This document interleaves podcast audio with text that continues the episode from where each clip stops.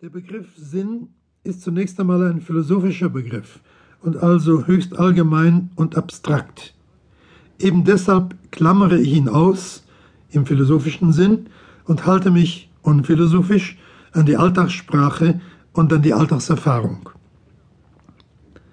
Alltagserfahrung, sagte ich. Dem Sinn zu glauben ist nämlich etwas anderes als Sinn zu erfahren. Bevor ich oder auch indem ich an die Sinnhaftigkeit des Ganzen, eines verstandenen, eben als sinnvoll verstandenen Lebens glauben kann, muss ich konkrete Sinnerfahrungen gemacht haben, Einzelerfahrungen, Teilerfahrungen. Denn das, wovon wir handeln, ereignet sich im Verlauf, im Prozess, im Weg eines konkreten Menschenlebens. Auch der einzelnen Erscheinung gegenüber kann sich allerdings die Frage stellen, ob ich ihrem Sinn glauben kann, etwa im ersten Stadium einer Liebesbegegnung, solange sie weder eindeutig eine ernsthafte Begegnung noch eindeutig Liebe ist. Ich kann dann davon ausgehen, dass es einen Sinn hatte und hat, dass mir hier ein Mensch über den Weg lief oder auf den Weg geschickt wurde, mit dem zu leben, den zu lieben, ich mich angerührt fühle. Wird dann etwas daraus? Wird dann etwas Gutes daraus?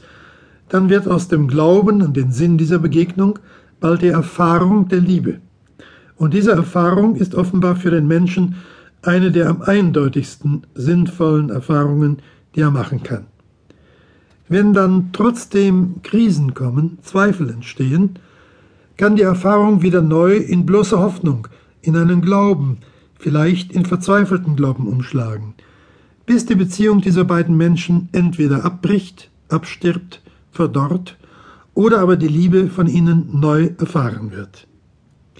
Da wir in dieser Sache vor allem unserer selbst niemals sicher sein können, wer weiß schon im strengen Sinn, wie er in fünf Jahren, wie er in bestimmten neuen Situationen fühlen und handeln wird, wird auch die Liebeserfahrung als die schönste Sinnerfahrung zugleich immer auch ein Glauben und eine Hoffnung sein.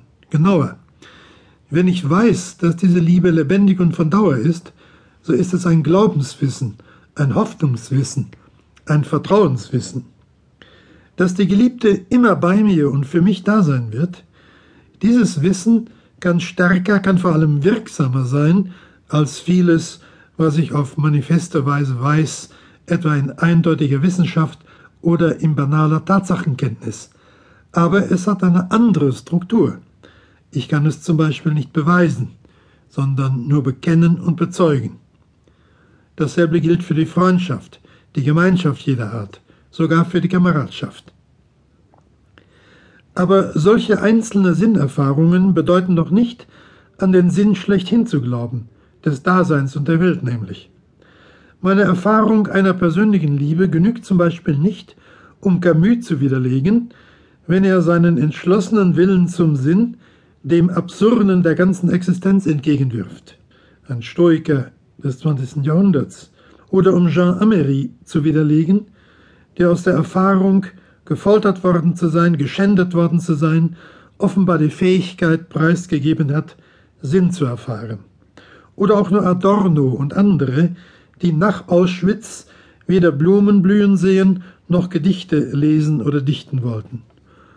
Oder auch den Autor, ich habe vergessen, wer es ist, der durch eines einzigen unschuldigen, misshandelten Kindes bittere Träne die Behauptung widerlegt glaubte, die Welt sei sinnvoll entworfen.